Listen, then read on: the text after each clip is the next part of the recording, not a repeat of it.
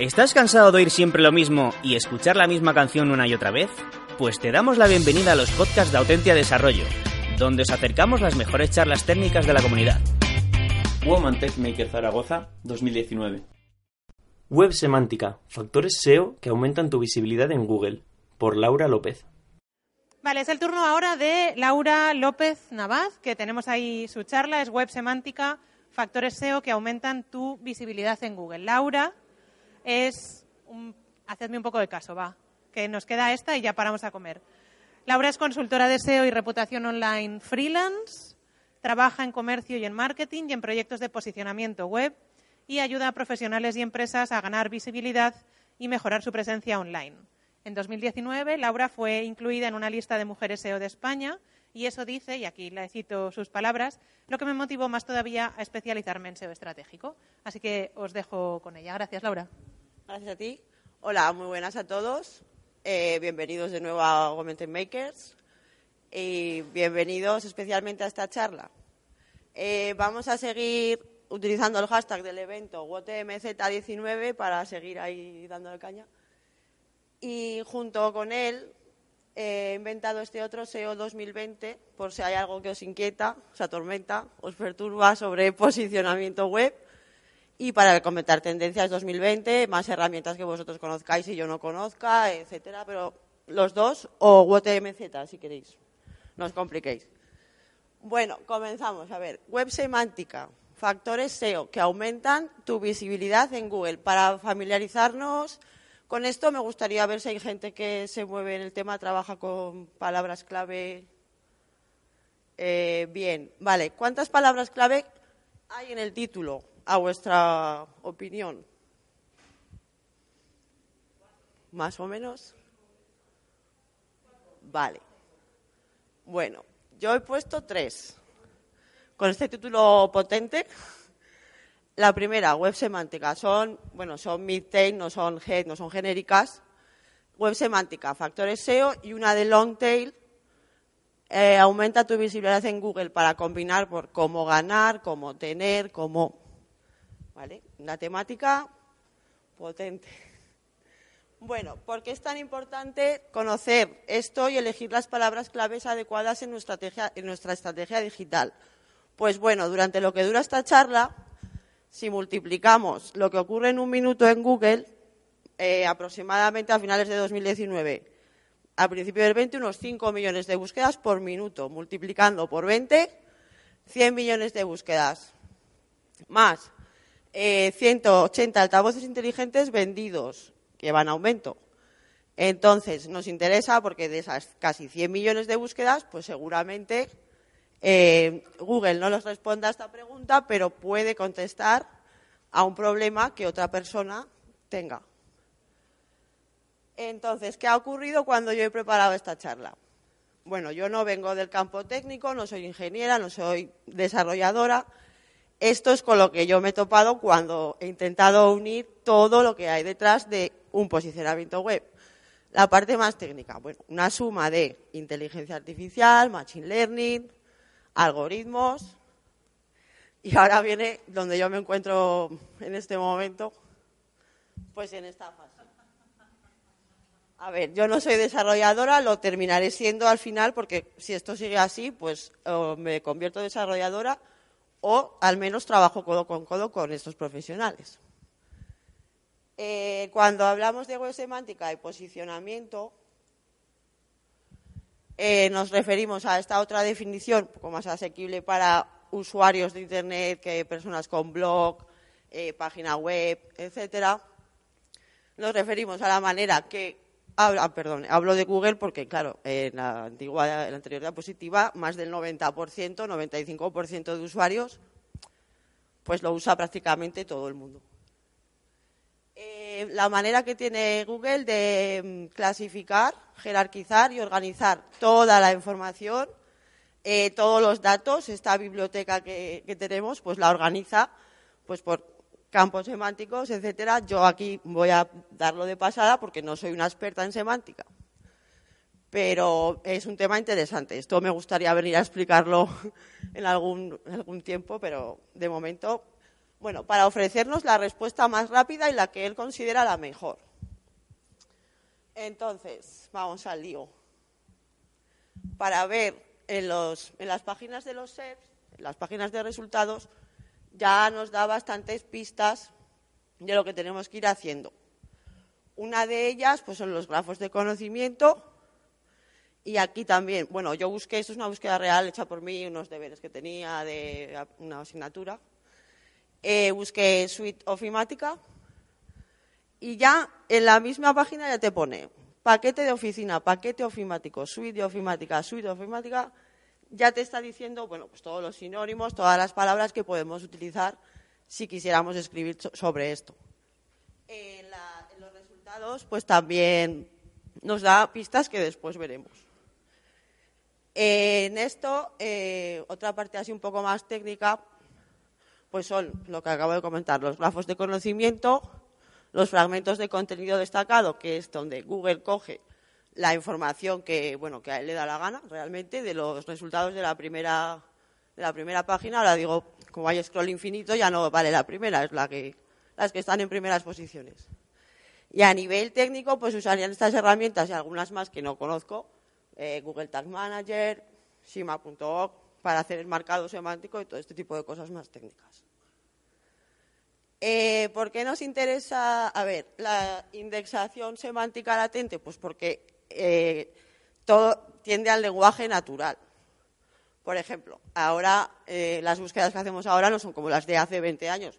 hay un ejemplo por ahí un poco más adelante que lo miraremos. Entonces, esto significa que busca la información a partir de la palabra clave principal todo lo que esté relacionado. Los factores que influyen en esto, pues concurrencia, concitación y palabras clave de semántica latente, que sería latent semantic indexing, que son todas las palabras relacionadas con la principal. Esto tiene su ventaja porque antes utilizábamos una, a lo mejor dos, llenábamos todo el texto de, de la misma y al final, ¿qué pasa? Pues que nos penalizaban y nos tiraban para atrás. Ahora eh, tiende a hablar como lenguaje humano. Eh, ¿Qué pasa cuando no somos unos expertos en semántica? Nuestro lenguaje no es muy rico, eh, no tenemos esa capacidad natural de, no somos grandes escritores y todo esto. Pues hay herramientas que se dedican a esto. Estas y muchas más. Pero yo he puesto las principales gratuitas. No trabajo para ninguna de ellas, que quede claro pero son las que uso habitualmente. Esta es la búsqueda que os decía, que hace años, 20 años era impensable buscar cómo crear un blog molón. Ah, pero ¿cómo vas a buscar eso? Por favor, busca... No, ahora sí, ahora todo el mundo coge el móvil.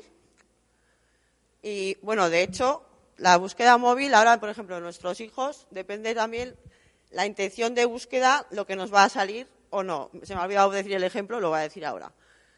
Eh, ahora, por ejemplo, una búsqueda hecha por mi hijo por el móvil, eh, ¿qué comen los animales en Minecraft? Por ejemplo, pues ya gracias a MP, que es un sistema también de posicionamiento de Mobile First Indexing, la indexación primero lo del móvil, eh, ya te sale todo el contenido, incluso las vacas comen trigo, los caballos comen manzana dorada, los cerdos comen tal. Te sale ya todo en los grafos que hemos visto antes, en, los contenidos destacados, sale todo. Pero ¿qué pasa si buscamos una búsqueda eh, un poco más difusa, un poco más que no esté tan clara? Por ejemplo, el caso lo voy a contar porque como anécdota. Eh, yo, eh, a ver, soy muy fan, era fan de Nirvana y tal. Yo quería tener el pelo como Kurt Cobain. Se me pasó por la cabeza y puse cómo tener el pelo como Kurt Cobain. Cuidado porque no siempre tenemos la respuesta que queremos. A ver, Kurt era muy original, era único, el pelo no llevaba ningún tipo de técnica. Nadie ha escrito cómo tener el pelo como Cobain. Lo que me encontré fue una foto horrorosa de un tal Maluma con un pelo rubio horrible, pero ¿por qué? Porque Maluma se había tenido el pelo de como, bueno, lo relacionó. Entonces todavía hay mucho, mucho trabajo que para eso están desarrollando ya en el idioma inglés un nuevo código que se llama BERT, no sé si alguien lo ha oído, que es la, a ver, el código bidireccional de los transformadores, las representaciones de los transformadores, es decir, las palabras que tienen conexión, que hacen que unas u otras palabras tengan conexión. Entonces, en mi caso de la búsqueda de pelo como Kurt Cobain, pues me faltaría a lo mejor como tener o nadie ha escrito sobre ello. Al final me lo hizo el peluquero. Vale, sigo con las herramientas. La primera de todas, pues Google. En la primera, el Google Suggest. Google Suggest. Yo puse cómo crear un blog molón y ya ahí me salen un montón de palabras que yo puedo emplear después si quiero escribir contenido sobre cómo crear un blog, como son, pues crear un blog, eh, no se ve muy bien, pero bueno, guía para crear un blog, todas esas palabras del Suggest nos sirven. Eh, Answer the Public lo que hace es, eh, tú metes una palabra clave, en inglés recomiendo porque aunque luego te devuelve los resultados en castellano, pero mejor hacer la búsqueda en inglés y te devuelve los resultados de lo que, hoy perdón, te da palabras de lo que está buscando la gente en ese momento sobre cierto tema. Está muy interesante porque de ahí puedes sacar, bueno, hay otras herramientas que incluso en Excel puedes tener más de 300 palabras para después elaborar tu estrategia. Eh, eh, después veremos el grafo porque es bastante interesante. Y esta es LSI Graph hace lo mismo, te va relacionando, esto los expertos en semántica sabrán bien, te va relacionando por nodos todas las palabras que están unidas entre sí. Vemos lo de la imagen del grafo. ¿Veis? Aquí puse, por ejemplo, de ejemplo, puse, por ejemplo, perdón. Eh, web semántica, los colorines tienen relación unas con otras principales, pues interfaz, internet, internet eh, más relacionadas, pues conexión, y bueno, mil cosas. Estas herramientas nos dan bastantes recursos y bastante información. Esto es lo que hace la máquina, pero lo que nos interesa es lo que podemos hacer nosotros. Entonces, los factores de página que hay que tener en cuenta, pues son estos. Eh, la keyword principal siempre, por cuando vamos a escribir o vamos a posicionar, siempre la página que se dedique a una cosa, porque si empezamos a mezclar, pues ya no, no entiende y entonces también le quita relevancia a nuestro contenido. Entonces, utilizaremos la keyword principal en el título, en la descripción de la página, en la URL, es decir, en lo que pone arriba de la dirección, lo cambiamos, porque claro, mucha gente todavía pues no lo cambia. Pero eso es una manera de decirle a Google que, mira, aquí estoy. ¿Vale? H1, H2, encabezados, títulos. Vale, la palabra clave en el H1. Después, para eso tenemos el resto, el resto de palabras para darle pues más valor, más coherencia, más, más calidad al contenido.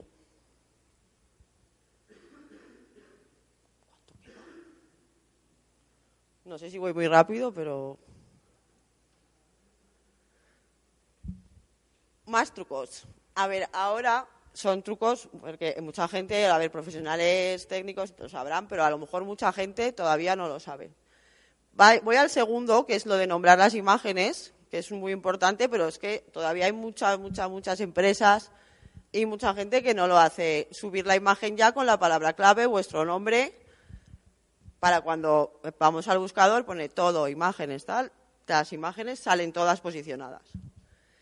El NLG, eso, eso significa que a nivel técnico, a nivel desarrollador, se puede crear el lenguaje natural. Tú metes una palabra clave y a través de una inteligencia artificial, un machine learning, te vuelca todas las palabras a la, a la página. Pero claro, te crea un texto. Pero claro, ¿eso qué es? Una máquina escribiendo para otra máquina. Mm, no interesa. A ver, interesa, pero lo que interesa es escribir, ponerte en el lugar del usuario al que tú vas a ayudar, a lo que se te dedique, a lo que se dedique tu empresa o tu o tú, y ponerte en lugar del usuario y escribir para él para dar una respuesta real. Porque si lo hace una máquina, pues bueno, sales arriba, pero ¿qué más da? Si además ahora Mm, más del 50% de las búsquedas no hace clic en, la página. Por lo tanto, lo que tenemos que cuidar es el, snippet, lo que hemos visto antes, lo que sale en la página de resultados, incluir una llamada de acción para que le den clic, porque si encontramos la información en Google, claro, Google es una empresa, lo que quiere, pues tirar para casa, que no salgas de, ahí, que no entres a ningún sitio, solo ver lo que quieres en el momento y, ya está. Entonces ahí tenemos que tener, ver hasta qué punto nos interesa dar toda la información si al final la gente no va a entrar a nuestra página. En este caso, cuidar el anchor test y el texto descriptivo del enlace. El anchor test es en las palabras que usamos para enlazar, estamos escribiendo, enlazamos algo interesante de la misma temática. Eh, esa palabra también cuenta, la que usamos. No es lo mismo decir, eh, pulsa el enlace aquí, aquí no lo busca nadie, busca aquí, no lo busca. No es lo mismo eso que introducir una, una frase, una palabra clave LSI y el texto descriptivo del enlace, es decir, cuando pasas el ratón por el link, lo que pone eso prácticamente nadie lo hace, pero hay que empezar a hacerlo también. Eh, otras cosas que mejoran a posicionar. Estrategia multicanal. No solo estar en un sitio. Hay otras cosas que también posicionan. Mucha gente consume vídeo, es la tendencia. Eh, vídeo en YouTube, bueno, multicanal, para que hagan una búsqueda relacionada con nosotros y salga todos los medios en los que estamos. Por ejemplo, en tweet, Twitter también sale, si buscas, sale los últimos tweets. ¿Os habéis fijado en las empresas o lo que sea, lo, los últimos, bueno, OTM, por ejemplo, también sale los últimos tweets. Y aquí también quiero hacer especial hincapié en que, claro, todo es una tendencia ya a hablar con el, con el móvil, ¿no? A llevar en el robot ahí en el bolsillo y hablar con él. Entonces hay que poner especial atención al SEO, y en este caso SEM, publicidad, en altavoces inteligentes. Es una opción. Bueno, yo he llegado hasta aquí, creo que me sobra tiempo. Eh, no sé, me sobra, ¿verdad? Vale. Bueno, pues si queréis aprovechar a preguntarme o si queréis poner en los hashtags de os podéis meter conmigo, etcétera. Genial, Laura, porque eh, el SEO es, super, es imprescindible y a veces es un poco rollo. ¿Vale? Cuando estás, vas a matacaballo, a veces es un poquito rollo porque le tienes que dedicar tiempo, ¿eh? me refiero. Y esto no es de, de, un día, así que trabajazo y la nube de conexiones ha sido, ha sido muy interesante. Me, me ha parecido genial el SEO en los dispositivos. Eh, cuéntame un poquito más, porque ahí bueno, me has dejado es... con todo el. Has dejado ahí el. Has lanzado claro, y ahora una, qué? Una Los asistentes virtuales, nueva. pero Cuéntame, no, a ver, aquí un poquito no todo más, el mundo tiene, de, yo todavía no lo tengo, así, yo no hablo por, hazme esto, no, porque no tengo en casa dispositivos ni nada, pero sí que hablamos por el altavoz del móvil. Esto es eh, lo de la publicidad en altavoces, es una cosa muy, muy nueva. Aquí en España, mm, pero claro, cuando estás hablando, pues los asistentes virtuales, pues salen anuncios también, pues como cuando las aplicaciones de música, SoundCloud, eh, esta otra, la otra, Spotify, pues tipo así, pero en altavoces. Queda más claro. chulo. Sí, sí, me ha dejado. Sí, sí, sí. Sí. Eh, Siri, ponme tal. Y entonces Siri ya te da. Sí, el- y ahí ya meten, eh, meten anuncios. Porque es la tendencia, la tendencia de futuro es eso, la búsqueda por voz y el estar todo el día hablando con el, con el cacharrito. Vale, yo ahí tengo. ¿Puedo hacer otra pregunta? Vale. Eh, Si no es muy difícil. Es que como tengo secuestrado el... Ya lo dejo, ya lo dejo. Vale, una más, ya está. Con el tema del SEO, los asistentes por voz, etcétera, Machine Learning, inteligencia artificial, ¿cómo vamos a gestionar todo eso? Porque claro, eh, está muy bien, hablan los, los procesadores y las máquinas hablan, pero si tú les tienes, tú le tienes que hablar a un asistente por voz, te lo tiene que traducir. eh, ¿A qué nivel estamos para que nos hagan unos anuncios adecuados si no de repente te salte eh, me encanta la piña y vente a viajar a, no sé, a Costa Rica o algo así? A ver, esa pregunta no, yo no, yo no la sé, pero te voy a decir por qué. Esa, igual que en el buscador, tú cuando pones una letra ya sabe lo que te va a poner, ya sabe lo que te tiene que poner, porque tiene todos los, todos nuestros datos. Pues en el altavoz lo mismo. ¿Pero a qué nivel En el está? altavoz lo mismo te saldrá publicidad de lo que tú hables. Si le mandas muchas veces cocinar o abrir la nevera, pues te saldrá comida. Si según para que lo utilices, según tus preferencias. ¿Y el SEO está a ese nivel también? ¿O todavía A ver, yo todavía esa pregunta, o sea, me gustaría contestarlo de aquí a un tiempo, porque claro, es una cosa nueva, lo he incluido como tendencia 2020 en adelante, pero claro, yo no soy experta en ese campo. Pues tenemos una charla pendiente de aquí al 2020. Con una charla conjunta con algún desarrolladora desarrolladora. A ti.